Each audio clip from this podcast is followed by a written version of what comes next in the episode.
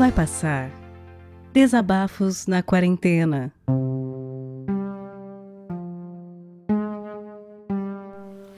Olá pessoal, e aí, tudo bom? Aqui é o Thiago do Radiofobia, como é que vocês estão? Bom, nessa quarentena, uma coisa que eu percebi e que eu, na verdade, sempre estive ciente disso é que a nossa vida tem uma trilha sonora. Não é de vocês também tem isso? De vocês terem músicas que marcam fases da vida de vocês, músicas que te inspiram, que deixam os dias de vocês melhores, mais alegres. E tem até aquela música que quando a gente tá numa deprê, a gente quer ter uma trilha sonora de deprê, não tem? Eu sou nascido em 82, né? Então eu comecei a ter um pouco de ciência de música, na verdade, eu já tinha uns 6 anos. Era 1988 e meu pai ele gostava sempre de dormir com o rádio ligado. Então o quarto dele era do lado do meu e ele dormia com a porta aberta. Então eu cresci ouvindo uh, Titãs. Uh, era engraçado que nessa época tocava muito na rádio Homem Primata. Mas como era um moleque de 6 anos, eu não entendia o que era primata. E eu entendia que era homem que mata o capitalismo selvagem. Porque como tinha selvagem na, na frase, né? Fazia sentido ser um homem que matava. E era engraçado que minha mãe gostava de ouvir a GP, que é um cara que acho que quase ninguém deve conhecer dessa nova geração. Foi quando comecei a ouvir bastante Leandro e Leonardo e minha cabeça começou ali a criar um mix, né? Que todo brasileiro, por mais que o cara seja roqueiro, funkeiro, pagodeiro, ele sempre vai ter esse mix de coisas que ele gosta, né?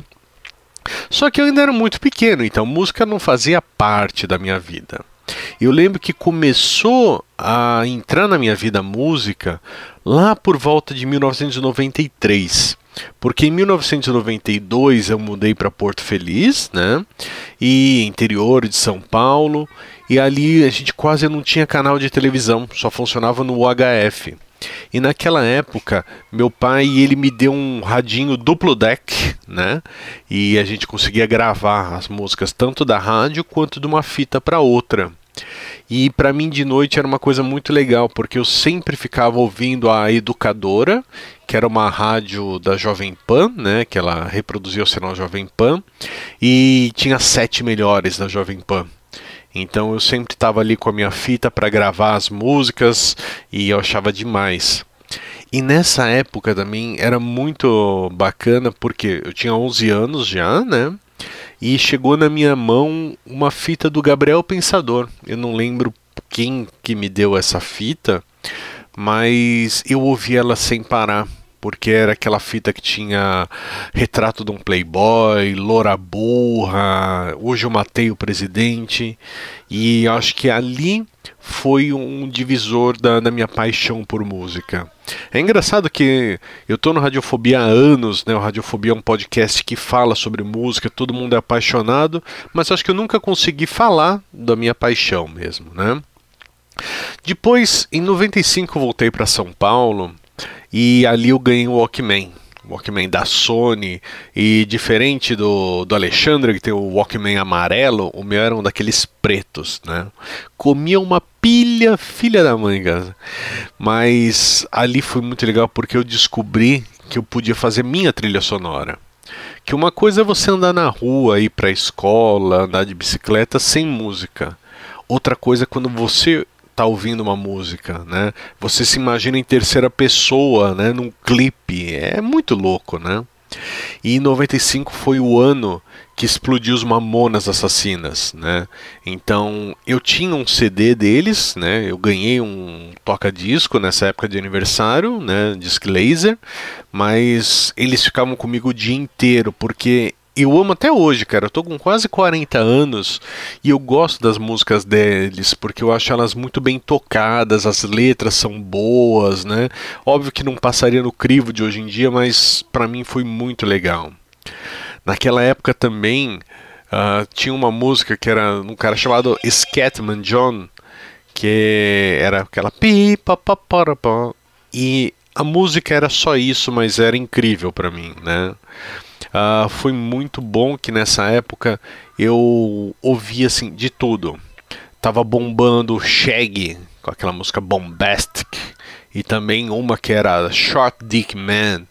E foi muito engraçado que nessa época, tipo, Uh, quem cantava essa música foi no show da Xuxa, da Angélica, sei lá, era crianças cantando essa música, The One a Short Dick Man, era muito maluco. Uh, é engraçado que também nessa época, num, num programa que chamava Clip Trip, eu descobri Pato Fu e me apaixonei. É uma das coisas que eu gosto até hoje, né? Na verdade, assim, é, 95 foi uma época que eu comecei a entender que eu gostava de rock, né? E foi quando eu tive o primeiro contato com Pato Fu, com Chico Science, Skunk, né? A Cidade Negra era uma época que todo mundo ouvia Cidade Negra, era um sucesso, né? E foi daí que eu conheci também uma das paixões que eu tenho, que é o Raimundos. Porque eu, eu, lembro que alguém na escola falou: olha, se você gosta de Mamonas, ouve Raimundos, que também tem besteira na letra. E foi por isso que eu fui procurar, por causa de besteira. E no começo eu não gostava, que achava muito pesado, muito suja né, o som deles. E com o tempo aquilo foi ficando para mim uh, mais familiar, mais familiar. E o Raimundos hoje é a banda que eu mais fui assistir show na minha vida. Né? Em 96, a trilha sonora mudou para mim. Por quê? Foi uma época que eu mudei de casa e na minha casa agora pegava MTV. E quando veio a MTV, abriu um mundo para mim. Eu comecei a ouvir Alanis Morissette, que foi a época do Ironic, Smashing Pumpkins, que eles tocavam aquela Tonight. Eu conheci o Red Hot Chili Peppers por uma música que nem é tão famosa deles, mas é aquela Love Roller Coaster, que foi tema do filme do Beavis and Buttheads. 97 eu tava naquela frase 15 anos, cara. E aí eu descobri o que? Charlie Brown Jr. Eu era skatista e aí no meu Walkman era o dia inteiro. Charlie Brown, Raimundos, Planet Ramp, Ira, era muito bacana assim, porque eu saía para andar e eu tava no meu mundo, né?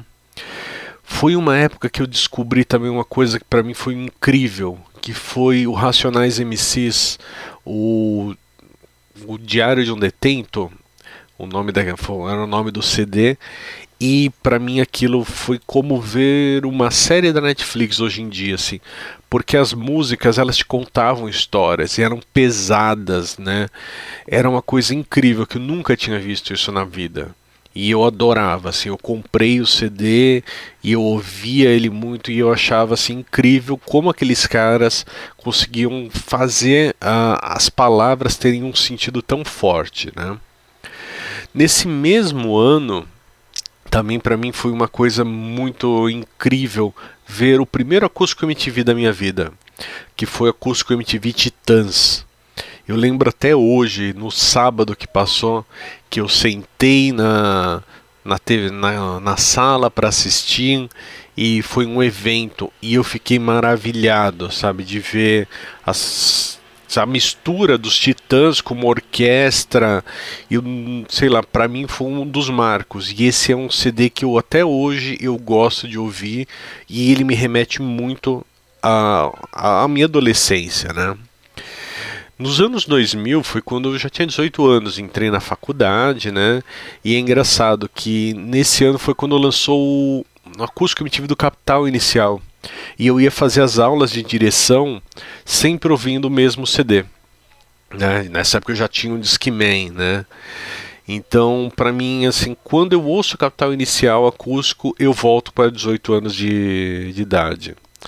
E o, o mais maluco, com 18 anos, eu entrei na febre que estava rolando aqui no Brasil do forró universitário eu cheguei num ponto de dar aulas de forró. Isso, acho que nenhum radiofobia eu já revelei isso daqui, mas eu amava, assim. Foi a época do Fala Mansa, do Rastapé, então eu, ficava ouvindo o dia inteiro.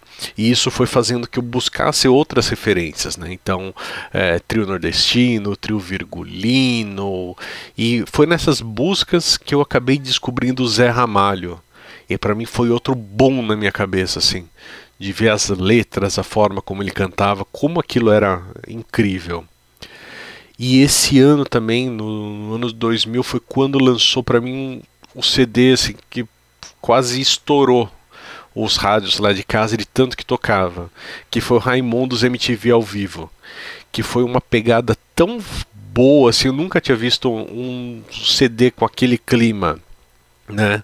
E era a melhor banda para mim, eu com 18 anos, a gente ainda é meio adolescente, ainda não é adulto. Para mim aquilo pegou muito pesado assim. É, é, um CD que até hoje eu ouço muito, né? 2002 foi a época que eu comecei a namorar com a minha esposa, né? Então, minha trilha sonora começou a mudar um pouco e eu lembro que nessa época eu ouvia muita Pitch, Pete e Avril Lavigne, né? E só a gente pensar que fazem 18 anos que a Avril Lavigne tá aí, né? E a gente sempre tem, eu tenho na minha cabeça que ela é novinha ainda, ela já não é mais, cara. É uma maluquice nisso, né? 2003 para mim foi muito bom porque foi o Charlie Brown acústico.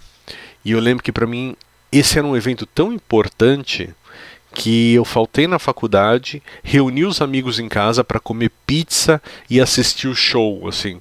E durante o show parecia assim que a gente estava numa ópera, assim, porque era todo mundo sentado em silêncio, ouvindo a música e entre uma música e outra a gente comentava as coisas, né? 2014 foi um ano muito difícil da minha vida. Foi um ano que eu morei sozinho, e não tinha grana para me manter, passei um monte de perrengue, dificuldade. E uma das coisas que eu lembro que eu fazia, eu tenho esse hábito até hoje, né, de ouvir uma música logo no começo do dia para acordar, para me motivar. E nessa época eu ouvia Lose Yourself do Eminem, que era daquele filme Eight Mile, Rua das Ilusões, para mim aquilo dava uma força de acordar e falar, beleza, a coisa vai funcionar.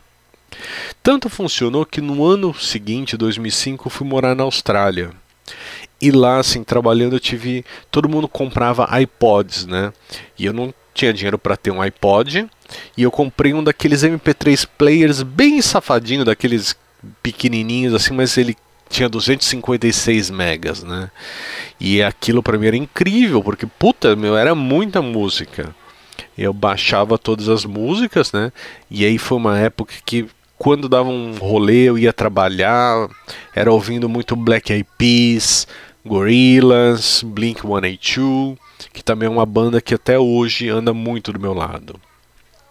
2006 eu já estava de volta no Brasil e quando eu morei na Austrália, eu morei com um japonês, né? E aí ele me apresentou uma das coisas que eu ouço até hoje, que na verdade não que eu ouço, né? Mas ele me apresentou Naruto. E eu fiquei apaixonado na época por Naruto, né? E comecei a procurar músicas de, de quem tocava e artistas japoneses, e comecei a ouvir muito isso no meu MP3 e ao mesmo tempo que naquela época eu ouvia também muito Nando Reis, que ele tinha gravado um show com os Infernais e tinha uma música que chamava Mantra, que era com os Hare Krishnas. A sonoridade daquilo para mim era muito boa, né? 2006 passou, 2007, 2008, nada mudou assim. E 2010, minha, a trilha sonora da minha vida foi outra, né? Eu comecei, foi o ano da Copa do Mundo da África e a Shakira fez o Waka Waka. E aquilo é uma música que até hoje ela me passa uma puta uma energia boa que aquilo entrou no meu repertório, né? 2011 foi o ano que eu casei, que eu e a Aline casamos. E aí a gente estava uh, ah, numa outra fase, né? Foi uma época que aqui em casa a gente começou a ouvir muito Sinatra, né? Uh, eu ouvi muito a Pete ela fez um projeto que chamava Agridoce, tinha uma música que chama Dançando. Com certeza uma das músicas da minha vida, né? E a Aline trouxe aqui para casa uma coisa que eu não ouvia com frequência, que é Engenheiros do Havaí. Acho que todo mundo torce a cara para eles, né? Mas eu aprendi a gostar com a minha esposa deles, né? Em 2014 foi o ano que a gente resolveu tentar engravidar. E aí entrou na nossa playlist Uh, além do Sinatra, que já sempre esteve presente, Andrea Bocelli e André Rieu. Eu comecei a gostar muito da, dessas óperas uh, de música clássica, né? E hoje é uma coisa que eu ouço muito e eu vejo que minhas filhas gostam. É incrível, porque a gente ouviu tanto na gravidez isso que elas gostam de alguma coisa, né? 2015 foi um ano que uma música ficou muito marcada para mim, que foi a See You Again, que foi quando morreu o Paul Walker, né? Paul Walker acho que morreu em 2014, 2013. Em 2015 teve o clipe dessa música. E para mim ele pegou tão pesado porque em 2014 morreu meu avô e eu precisava, sei lá, de alguma coisa que me representasse. Essa música representou bastante, né? Ao mesmo tempo que em 2014 e 2015 Uh, uma coisa me fez assim ver uma energia na música que fazia tempo que eu não via, que foi quando aquele pessoal na Itália, né, juntaram mil músicos para fazer um cover de Learn to Fly para que ele chegasse no Foo Fighters e o Foo Fighters fizesse um som na cidade deles, né? E esse clipe até hoje ele me deixa muito emocionado de ver o poder que a música tem, né? E 2015 também foi o ano que nasceram minhas filhas, né? Então, esse ano uma música ficou muito na minha cabeça que era parabólica. Essa parabólica é do, do Humberto Gessinger e ele fez para a filha dele, né? E era uma das músicas que eu cantava para elas dormirem e para mim ela ficou com um carinho muito especial. Bom, os anos foram passando, entrou muita galinha pintadinha, muito, muito bita na minha vida, né? E esse ano na quarentena, né? Acho que a quarentena, quando ela estava no período mais pesado, uma música que me tocava muito era Vai Passar. Foi uma música que o Di Ferreiro fez logo no começo da quarentena, eu achei muito legal. Depois teve uma do Foo Fighters, né, uma regravação de Times Like This, que para mim ela fez muito sentido. Acho que eu nunca tinha visto ela com tanto sentido na vida, né? E na época que eu estava muito mal agora na quarentena, uma música que eu me fazia chorar assim era Chasing Pavements da Adele. Porque eu estava naquela, né? meu, será que eu luto ou continuo só seguindo, né? Será era foi muito pesada. Graças a Deus minha cabeça mudou, minha vida mudou na quarentena, né? E agora é buscar algo novo, né? E eu quando acabar a quarentena, quando a coisa melhorar, a trilha sonora minha já está decidida. Vai ser Queen, Don't Stop Me Now. E a sua? Você tem alguma trilha já pronta? Como que foi a trilha sonora da tua vida? Manda para mim, vamos conversar. Adoro falar sobre músicas. Tá? Então me procura no, no Insta, tem o grupo da Radiofobia no Telegram, que eu tô lá também. Vamos se falando. Pessoal, vai passar. Tá demorando um pouco, mas vai passar. Beijos, abraços, se cuidem, fiquem em casa, fiquem bem.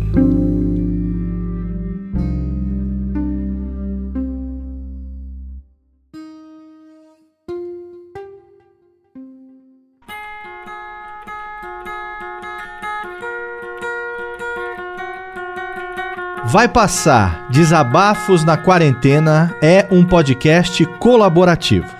O que quer dizer que você pode participar também. Se você tem um microfone legal, se você tem algo a dizer, entre em contato através do e-mail vaipassarpodcast@gmail.com. O que eu vou te pedir é que o conteúdo tenha cerca de 10, no máximo 15 minutos de duração e que seja enviado já editado. A gente vai ouvir o que você enviou, a gente vai trocar uma ideia com você. Se a gente achar que está numa qualidade legal e o conteúdo é positivo, tá dentro. Rola uma revisão, só para garantir que nenhum engraçadinho vai mandar alguma coisa completamente bizarra e errada para a gente colocar aqui no feed do podcast. A partir daí, a gente vai pegar o conteúdo que você enviar, vai adicionar as vinhetas de abertura e de encerramento e vai publicar aqui no feed do Vai Passar. Esse projeto colaborativo é para que você, ouvinte, e você, produtor, se abracem nesse momento de isolamento. Esse projeto não tem e nem vai ter fins lucrativos e depende de você para continuar. Colabore com a gente enviando seus áudios e também divulgando o podcast para os seus amigos. Confia, vai passar e vai passar logo. É só a gente ficar em casa e fazer a nossa parte.